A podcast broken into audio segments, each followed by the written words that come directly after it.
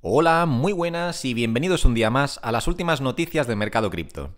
La primera noticia de hoy dice así, Bitcoin sufre una caída del 9%, inversores decidirán el nuevo piso de la criptomoneda. O, eh, para español de España, el nuevo suelo. Em, la corrección en Bitcoin ha arrastrado a varias altcoins a la baja. Solo unas pocas criptomonedas importantes se mantienen fuertes en los gráficos. Bitcoin está experimentando una caída del 9%, que no es nada, ¿vale? En criptomonedas un 9% no es absolutamente nada, pero bueno, es cierto que está cayendo. Entonces, Bitcoin está experimentando una caída del 9% esta semana, lo que sugiere que algunos traders pueden estar asegurando ganancias por temor a una posible reanudación de la tendencia bajista.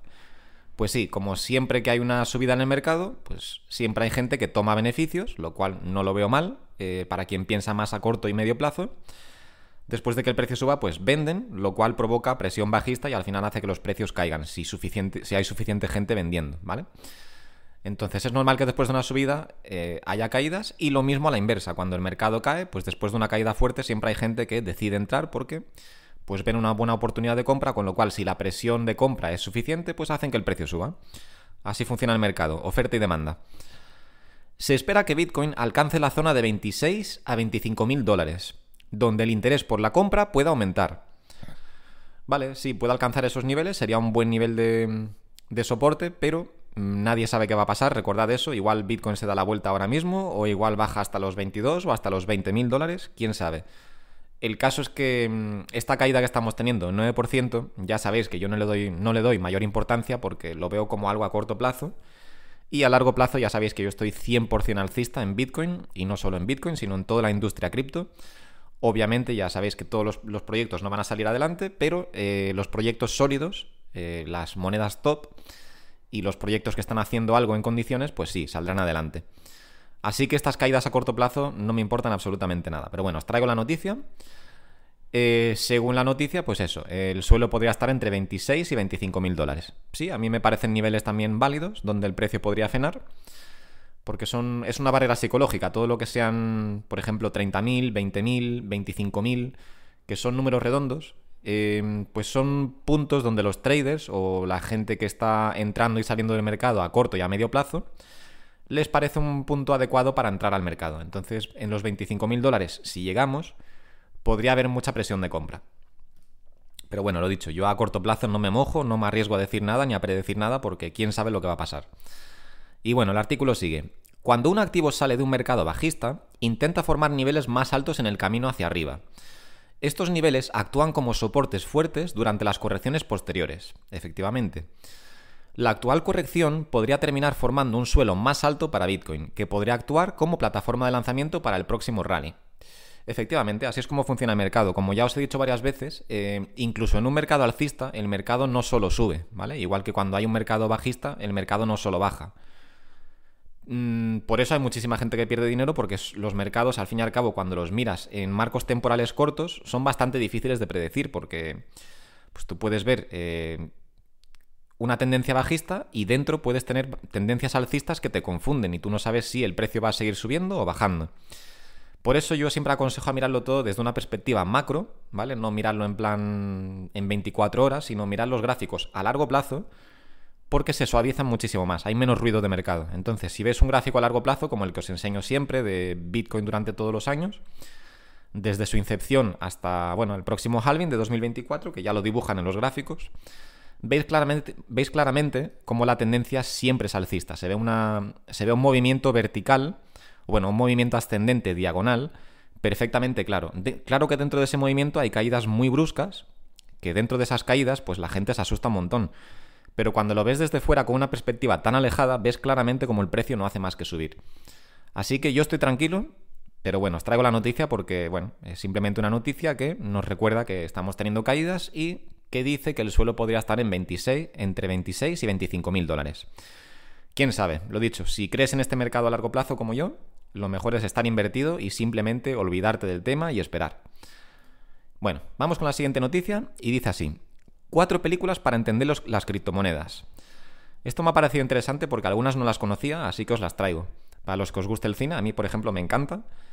Eh, así que bueno, aquí he visto algunas que yo no conocía y os lo traigo por si a alguien le apetece ver alguna película o algún documental para que lo tenga en cuenta. El Bitcoin y las criptomonedas aparecieron hace unos años y ya se han integrado en nuestras vidas. Así que para entender mejor cómo funcionan, os recomendamos algunas películas y documentales. Vale, el primero es Banking on Bitcoin, que este no estoy seguro de si lo he visto, es de 2016, así que es muy probable que lo haya visto porque creo haber visto todos o casi todos los documentales que había en Internet sobre Bitcoin. Pero la verdad es que por el título no me suena, pero seguramente lo habré visto. Eh, la mayoría de, documentales que he visto sobre Bitcoin son bastante buenos. Luego tenemos este, este de 2014, que es The Rise and Rise of Bitcoin, ¿vale? Juegan un poco con el título porque suele ser, eh, cuando titulan algo así, suele ser The Rise and Fall, ¿vale? De lo que sea, mm, ya sea de una plataforma, de una persona, lo que sea. En este caso, pues hablan positivamente de Bitcoin y dicen The Rise and Rise porque es, bueno, pues la explosión y la explosión, porque es lo único que hace Bitcoin, es seguir subiendo de Bitcoin. Este sí lo he visto, está muy bien. Y luego tengo aquí películas. Eh, Crypto la conozco, de hecho mm, estuve a puntito de verla, pero me pareció mala y al final no, decidí perder mi tiempo, pero no sé, la tengo en la lista, algún día la veré. Pero me parece que simplemente aprovecharon el tirón de... Esto es de 2019, ¿vale? Eh, veníamos del boom de, la, de 2017, del mercado alcista de 2017, que fue un boom total. Y creo que aprovecharon solo el título, desde mi punto de vista, no lo sé, no he visto la película, pero me dio la sensación de que utilizaron simplemente la palabra cripto para vender la peli. Mm, vender una peli que quizás no sea gran cosa y dijeron, bueno, pues le ponemos cripto en el título, que está de moda, y así tenemos más gente que la ve. No lo sé, ¿eh? estoy hablando desde el desconocimiento, pero es la sensación que a mí me dio. Lo dicho, la tengo pendiente, a ver si la veo, y espero que no me decepcione. Y luego he visto esta, que la verdad es que no he escuchado nada de esta película nunca, y es de 2016, que es Bitcoin Heist. Interesante. Eh, me la apunto porque, bueno, pues no, no, he escuchado nada de esta película, así que le echaré un vistacillo a ver qué tal está. Pero bueno, aquí lo tenéis. en realidad son dos documentales y dos películas. Banking on Bitcoin, eh, The Rise and Rise of Bitcoin, tenemos Crypto y tenemos Bitcoin Heist. Vale, pues estas cuatro, por si a alguien le apetece noche de película o de documental, ya solo os faltan las palomitas. Vamos con la siguiente noticia y dice así.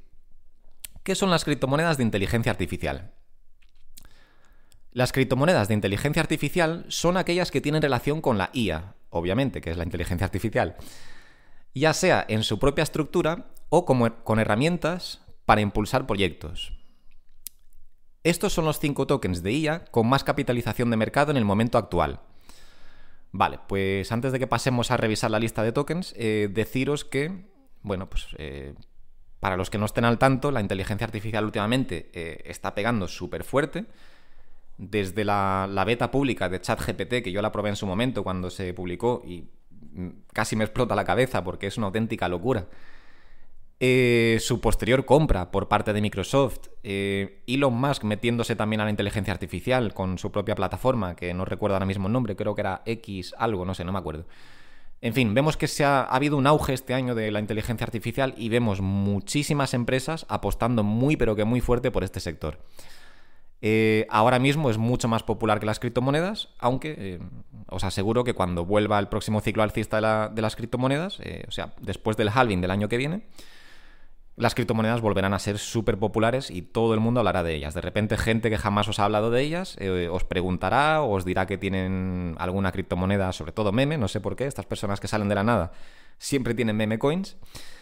Pero lo dicho, mmm, de momento la inteligencia artificial eh, está pegando súper fuerte y bueno, pues ¿por qué no sacarle partido con inversiones relacionadas, o sea, con inversiones del mundo cripto relacionadas con esta nueva tendencia que es la inteligencia artificial? Yo mismo tengo alguna que otra, bueno, de hecho tengo una, eh, es una small cap, de estas que tienen, bueno, es capital riesgo, ¿no? Lo que ya he comentado en otras ocasiones, una moneda pequeña con poca capitalización de mercado que podría tener el potencial de subir muchísimo. Quién sabe, pero bueno, es una criptomoneda que tengo y está relacionada con este sector. Pero bueno, aquí habla de las cuatro con. Por aquí lo ponía, las cuatro con capitalización bursátil más grande, ¿no? Sí, con más capitalización de mercado. Vale, pues vamos a revisarlas, a ver cuáles son, para quien le interese. La primera es The Graph, que no la he investigado a fondo, pero sí, ya llevo bastante tiempo ya escuchando cosas sobre esta criptomoneda y me parece un buen proyecto por lo que sé. ¿Vale? Así que esta sería el número uno, The Graph. Eh, el ticker es GRT. La siguiente sería eh, SingularityNet, eh, cuyo ticker es AGIX, Mm, esta la he escuchado en algún que otro tweet de gente comentando y eso, pero la verdad jamás he mirado el proyecto, pero puede que sea bueno, no lo sé. No voy a opinar aquí porque no tengo ni idea. Yo simplemente os los nombro, ¿vale? Entonces, primer lugar, The Graph, eh, que por lo que sé sí es buen proyecto. Luego tenemos SingularityNet o Agix. Tercer lugar tenemos a Fetch.ai, eh, cuyo ticker es FET. Esta está muy de moda también, la estoy escuchando en muchos sitios, pero no me he puesto a investigar el proyecto. Pero lo dicho, por lo poco que sé, parece también un buen proyecto. Em, y en cuarto lugar tenemos a Ocean Protocol, que es Ocean. El ticker es Ocean, ¿vale? Ocean. Y bueno, tampoco la conozco muy a fondo. Lo dicho, es que salen criptomonedas prácticamente todos los días, no puedo estar al tanto con todas. Y como sabéis, yo por lo general me centro sobre todo en las del top 50, top 20, top 10, ¿vale? Eh, las que son inversiones seguras, entre comillas, ¿vale? Aunque no hay nada seguro en esta vida. Lo único seguro es la muerte y los impuestos, pero eh, lo, dicho, prefiero tener mi dinero en criptomonedas del top, ¿vale? Ya sea top 10, top 20, top 50, da igual, pero las criptomonedas con mayor capitalización de mercado. Y eh, pues si no va a ser Bitcoin, que es la única que no tiene una empresa detrás, pues que sean criptomonedas con una empresa detrás muy fuerte y con buenos objetivos. Y en quinto lugar tenemos a Artificial Liquid Intelligence, cuyo ticker es ALI, esta no la he escuchado en mi vida, no he escuchado absolutamente nada de esta criptomoneda. Pero bueno, ahí está. Para los que le interese analizar alguno de estos proyectos, estos son los top 5. No voy a entrar a deciros ni a recomendaros ninguna porque la verdad es que no es un sector en el que esté muy puesto. Lo dicho, yo tengo una de este sector y poco más. Y es capital riesgo, o sea que... Mm, en fin, cada uno que saque sus propias conclusiones. Eh, si alguien sabe algo sobre alguno de estos proyectos o si estáis invertidos en algún proyecto de inteligencia artificial, pues si me lo queréis poner en los comentarios y me queréis informar un poquito, por mí genial. Y bueno, vamos con la siguiente noticia. Y dice así, nuevas predicciones de 100.000 dólares en 2023 para Bitcoin. Bitcoin se mueve a la baja claramente en la última semana, mientras los analistas consideran que, sin embargo, el nuevo, perdón, el nuevo impulso que hemos visto sobre la criptomoneda en los últimos tiempos augura nuevos avances para el valor, en especial por Robert Kiyosaki y la inteligencia artificial. Vale, a ver, para los que no lo sepan, eh, porque yo a, mí me interesa muchísimo el mundo de las finanzas, eh, bueno, para los que no hayáis visto mis vídeos anteriores, yo llevo ya mucho tiempo en el mercado, no solo en el mercado cripto, sino que, bueno, he explorado prácticamente todos los mercados. He estado en Forex, en acciones, conozco los fondos, en fin, bonos, etc. Y me interesa mucho el mundo de las finanzas en general, no solo las inversiones, sino que me gusta entender el dinero, me gusta entender cómo piensan los ricos, etc. Y para los que no lo conozcan, Robert Kiyosaki es el autor de uno de los libros más famosos de finanzas de la historia, por no decir el que más, la verdad es que no lo sé, no he visto un ranking, pero su libro es hiper famoso que es el libro de Padre Rico, Padre Pobre. Em, para los que os interesen estos temas, y no lo hayáis leído, de verdad os lo recomiendo al 100%, porque es un libro eh, que está genial. A ver, Robert Kiyosaki tiene una opinión, tiene opiniones bastante fuertes. Es una persona que es un poco bocazas, la verdad, las cosas como son, así que puede que haya alguna cosa en el libro que leáis que os chirríe un poco, pero por lo general os digo que los conceptos del libro son bastante buenos y además es el único libro de finanzas que yo he leído que me ha parecido em, entretenido porque he leído muchos, la mayoría son tremendamente aburridos, pero como a mí me apasiona este mundo, pues oye, me los leo como si nada. Pero entiendo que pueden ser aburridos, porque bueno, estar simplemente leyendo datos todo el tiempo y mm, no hay mucha historia, no hay mucha, ¿sabéis lo que os digo? No hay no hay mucho storytelling, ¿no? Por decirlo.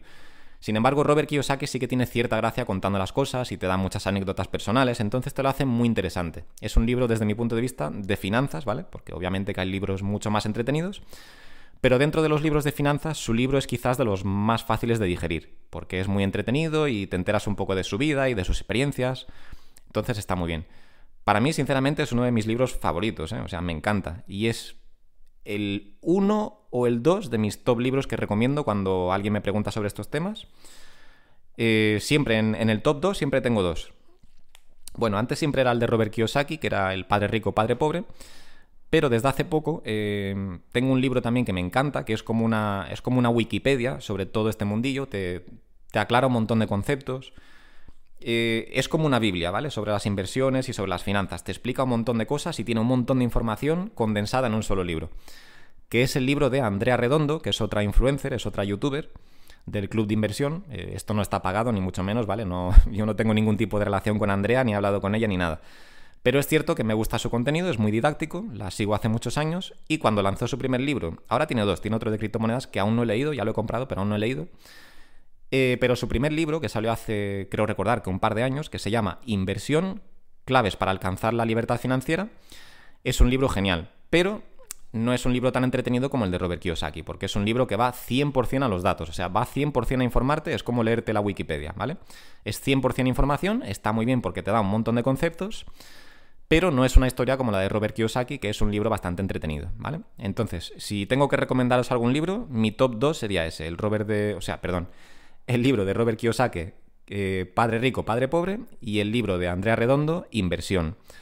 Pero bueno, ya me he enrollado demasiado aquí. Vamos con la parte que os quería comentar de la noticia, y dice así. ChatGPT, la inteligencia artificial, parece que, por lo pronto, no se quiere implicar en exceso indicando que es imposible establecer su posible precio exacto. Está hablando de Bitcoin, ¿vale? En especial por dos de, los factores que caracterizan la cotización de la criptomoneda, su volatilidad y su carácter impredecible. Pero sí que indica que siguiendo tanto los patrones de los gráficos, los indicadores y su historial, con esos datos anteriores disponibles, augura un avance en un amplio rango de precios de entre 50.000 y 100.000 dólares para finales de presente ejercicio. O sea, esto significa para este año, ¿vale? El ejercicio es el año. Entonces, según ChatGPT, mm, analizando simplemente datos históricos y algunos, algunos em, indicadores, pues augura un precio, esto sí nos da un rango bastante amplio, pero augura precios para este año de entre 50 y 100 mil dólares. Vale, eso por un lado es ChatGPT. Y ahora tenemos a Robert Kiyosaki y dice, también se ha posturado sobre el precio Robert Kiyosaki, el autor de Éxito de Padre Rico, Padre Pobre, que es el libro que os comentaba, que vuelve a estimar que los 100 mil dólares para Bitcoin están dentro de su expectativa debido sobre todo a su independencia de las instituciones financieras y de los gobiernos. Vale, ahora lo que no sé es si él ha predicho, si él ha predecido esto para 2023 o si simplemente es una predicción que tiene, bueno, pues sin fecha, porque si lo ha predecido para este año, si queréis mi opinión, yo tendría que estar en desacuerdo, ¿vale? Yo no opino que en 2023 Em, Bitcoin vaya, vaya a superar su máximo histórico. Recordemos que el máximo histórico de Bitcoin está prácticamente en 70.000 dólares, ¿vale? No llegaba, eran 69.000 y poco, creo recordar. Em, sinceramente, yo dudo mucho que este año siquiera nos acerquemos a ese precio, ¿vale? Mucho menos superarlo, pero es que yo no creo ni que nos acerquemos a 70.000 dólares. Ojo, que me puedo equivocar, ¿eh? Pero el año que viene, cuando tengamos el halving, ahí sí, eh, ahí después del halving, Ojo que no al día siguiente ni a la semana siguiente. De hecho, en el halving el precio suele caer un poco. Pero poco después del halving, a las pocas semanas, o al mes, o a los dos meses, el precio empezará a subir agresivamente. Y entonces entrará el FOMO, que es el miedo de la gente a perderse la oportunidad, y empezará a entrar dinero de todas partes. Y los precios eh, subirán de forma estratosférica como hacen en todos los ciclos. Esa es mi previsión. Eh, lo dicho, no tengo una bola de cristal, no, soy no son consejos de inversión, de inversión perdón. Em, no soy un asesor financiero, ni mucho menos, así que cada uno que investigue por su cuenta y que haga lo que crea conveniente con su dinero. Pero bueno, en cualquier caso, Robert Kiyosaki, eh, que es una persona que me gusta mucho escuchar, aunque es verdad que es un poco bocazas, porque yo lo sigo en Twitter y cada dos por tres pone cosas muy crípticas y muy raras, y mucha cosa política que no me interesa. Pero eh, bueno, pues es una persona relevante en el sector y su opinión cuenta. Así que él estima que Bitcoin va a superar los 100.000 dólares. Lo que no me queda claro es si lo estima para este año o si simplemente es una predicción que tiene, sin fecha. De ser así, yo estaría de acuerdo porque pienso que el año que viene, en el siguiente ciclo, Bitcoin debería superar, superar perfectamente los 100.000 dólares, ya que, como he dicho, en 2021 su máximo histórico fueron prácticamente 70.000 dólares. Entonces, para que supere los 100.000 dólares estamos hablando de un incremento de 30.000 dólares, lo cual debería ser perfectamente factible para Bitcoin. Pero lo dicho, nadie sabe qué va a pasar, ni yo, ni nadie, así que no escuchéis a nadie, eh, por lo menos no lo toméis a nadie, eh, el comentario de nadie, como un consejo de inversión, ¿vale? Escuchad a todo el mundo, mm, sacad vuestras conclusiones, pero no os dejéis guiar por lo que diga nadie, ¿vale? Yo simplemente os traigo información y cada uno que saque sus propias conclusiones. Y bueno, hasta aquí las noticias de hoy. Si le echamos un vistazo al mercado, pues vemos que seguimos con los precios un poco deprimidos. Tenemos a Bitcoin en 27.300 dólares, Ethereum en 1.844, eh, tenemos a BNB en 330 dólares, XRP en 46 céntimos, Cardano en 38,5, Dogecoin por debajo de 8 céntimos, Polygon por debajo de un dólar, tenemos a Solana en 21 dólares y Polkadot en 5,93. Bueno, pues seguimos con unos precios, mm, bueno, pues malos en comparación con lo que teníamos hace unos días. Pero, bueno, pues no pasa nada. Eh, ya os digo, todo esto a corto y medio plazo mm, no me importa mucho. ¿Que Bitcoin quiere caer 2, 3 o 4 mil dólares más? Bueno, pues no pasa nada. Esperamos, aguantamos con nuestras carteras o nuestros portafolios y para el año que viene lo agradeceremos. Desde mi punto de vista, ¿vale? Lo dicho, no es un consejo de inversión. Pero bueno, el mercado de momento sigue a la baja, entre comillas, porque como veis la baja mm, en la mayoría de los casos no es ni del 1% hoy, pero sí que ha caído previamente y de momento pues se mantiene ahí. Seguramente, eh, aunque yo no quiero hacer predicciones, pero seguramente sí que baje un poquito más, ¿vale? Buscando un precio un poco más redondo, como pueden ser, por ejemplo, los 25.000 dólares, como bien comentaba el artículo. Pero eh, no creo que tarde mucho en volver a darse la vuelta, porque, bueno, creo que mucha gente ya se ha dado cuenta de que estamos en mercado alcista y están buscando cualquier oportunidad, cualquier caída para inyectar capital, porque hay mucha gente que quiere acumular más y más y más, y a cualquier caída que tiene el precio, pues aprovechan, porque son gente, estamos hablando de gente con mucho capital, y cualquier caída que tiene el precio, pues aprovechan para, para inyectar más capital y hacerse así con más Bitcoin o, bueno, o cualquier otra criptomoneda, ¿vale? Ya sabéis que yo no soy maximalista, pero siempre menciono Bitcoin porque, bueno, es la número uno y es más fácil referirme al mercado hablando de Bitcoin que eh, hablando de varias criptomonedas. Pero bueno, no me enrollo más, que como siempre, ya os estoy dando la chapa. Así que bueno, hasta aquí las noticias de hoy. Muchísimas gracias por escucharme, como siempre, y nos vemos en el vídeo de mañana. Un saludo.